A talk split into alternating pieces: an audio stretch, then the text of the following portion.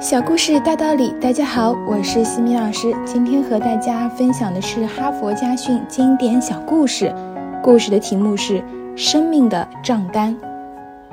人们对于金钱的开支大多比较留心，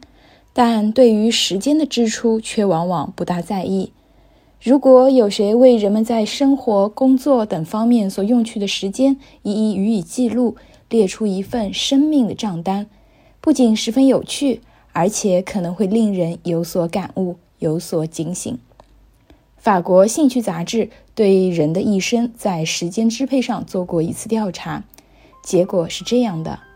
站着三十年，睡着二十三年，坐着十七年，走着十六年，跑着一年零七十五天，吃着七年，看电视六年，闲聊五年零二百五十八天。开车五年，生气四年，做饭三年零一百九十五天，穿衣一年零一百六十六天，排队一年零一百三十五天，过节一年零七十五天，喝酒两年，人测一百九十五天，刷牙九十二天，哭五十天，说你好八天，看时间三天。英国广播公司也曾委托人体研究专家对人的一生进行量化分析，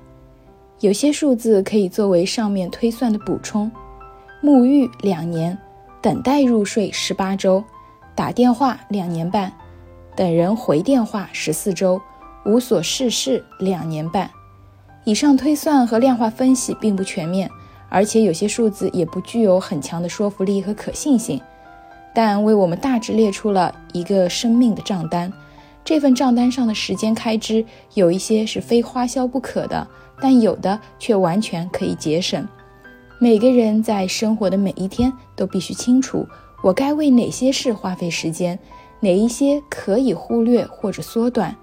只有像对金钱那样计较时间，我们才能在有限的人生中做更多有意义的事情。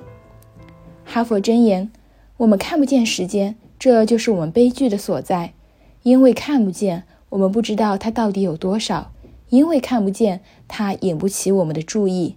加上时间不是上帝赐给的，我们没有为拥有它而付出艰辛，所以我们即使发现它消失了，也不痛惜。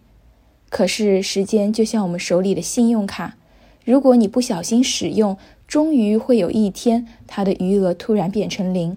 而你还有那么多的事没有做，还有那么多美妙的计划还未实施，而且它不像信用卡，它不能充值。